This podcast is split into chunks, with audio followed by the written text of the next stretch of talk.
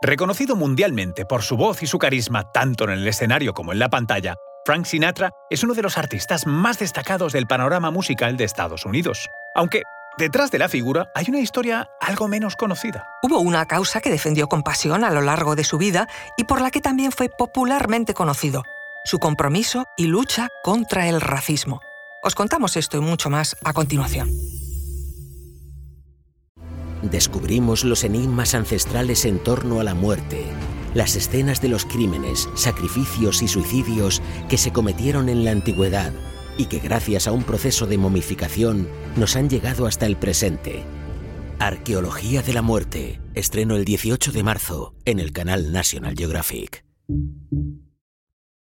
Soy Luis Quevedo, divulgador científico. Y yo soy María José Rubio, historiadora y escritora. Y esto es Despierta tu curiosidad, un podcast diario sobre historias insólitas de National Geographic. Y recuerda, más curiosidades en el canal de National Geographic y en Disney Plus. Frank Sinatra nació en 1915 en Hoboken, New Jersey, y creció en un ambiente humilde. Hijo de inmigrantes italianos, vivió una perspectiva personal y única sobre la discriminación y la injusticia contra los inmigrantes, una condición que marcaría después su brillante carrera como artista. En la década de 1940, en la cresta de la fama y popularidad, su presencia en los escenarios le brindó una oportunidad única, abordar cuestiones de discriminación racial utilizando su posición privilegiada en los escenarios como un altavoz. Sinatra lucharía duramente a lo largo de su carrera artística contra cualquier tipo de política segregacionista. Es más, su apoyo a los artistas afroamericanos supuso un antes y un después en la industria del entretenimiento. Una muestra de ello fue su fructífera colaboración con el gran músico de jazz y director de banda afroamericano Count Basie, Trabajando juntos, lideraron un cambio en el que las barreras raciales de la música comenzaron a derribarse. Las relaciones personales de Sinatra tampoco pasaron desapercibidas. Como fiel reflejo de su compromiso con la igualdad, mantuvo amistades cercanas con múltiples artistas afroamericanos, en especial con el genial Sammy Davis Jr., cantante, músico y actor a quien defendió vehementemente tanto en privado como en público. Frank Sinatra también fue impulsor de la música en Las Vegas, a partir de los años 50, Sinatra fue cabeza de cartel permanente en los espectáculos musicales más importantes de aquel peculiar lugar en el desierto de Nevada. La calidad artística de Sinatra y su glamour fueron determinantes para convertir Las Vegas en un destino musical mundial, capaz de atraer a los más grandes artistas de la época, y con ellos a los miles de visitantes. Fueron muchos los artistas afroamericanos que se unieron al movimiento antirracista de Sinatra. El conductor, compositor y productor afroamericano Quincy Jones reconoció que Sinatra le cambió la vida. Y es que, tristemente, la ciudad de Las Vegas no era un lugar agradable para todos los artistas del momento. En casos como el de Quincy Jones, la popularmente conocida como la ciudad del vicio, fue un territorio hostil, sin lugar para los negros.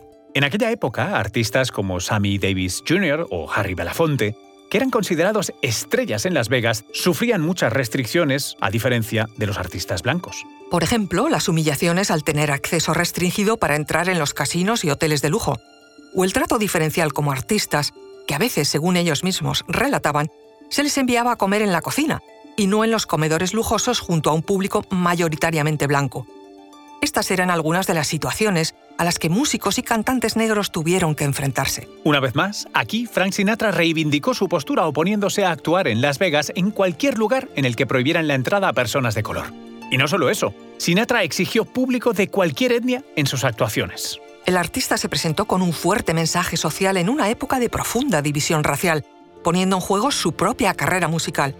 Nunca dejó de luchar por la causa y puso el foco en la necesidad de eliminar las barreras raciales dominantes en la música de aquellos años en Estados Unidos. Sinatra llegó a amenazar a la industria bajo estas palabras. La intolerancia es un mal espantoso, es terrible. Empecé a quejarme por ello.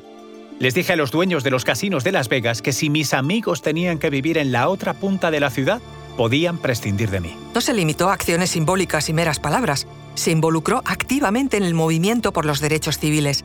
Apoyó a líderes como Martin Luther King y participó en eventos de recaudación de fondos para la causa. Sin duda, su tajante postura frente al racismo fue importante en una época donde muchas celebridades evitaban posicionarse. Incluso lo llevó a la gran pantalla, ya que participó en el cortometraje The House I Live In en 1945, que fue una poderosa llamada a la acción contra el prejuicio y el odio. Su lucha contra la discriminación racial dejó una huella imborrable en la historia de Estados Unidos, un ejemplo de compromiso y fuerza social detrás de figuras públicas tan relevantes.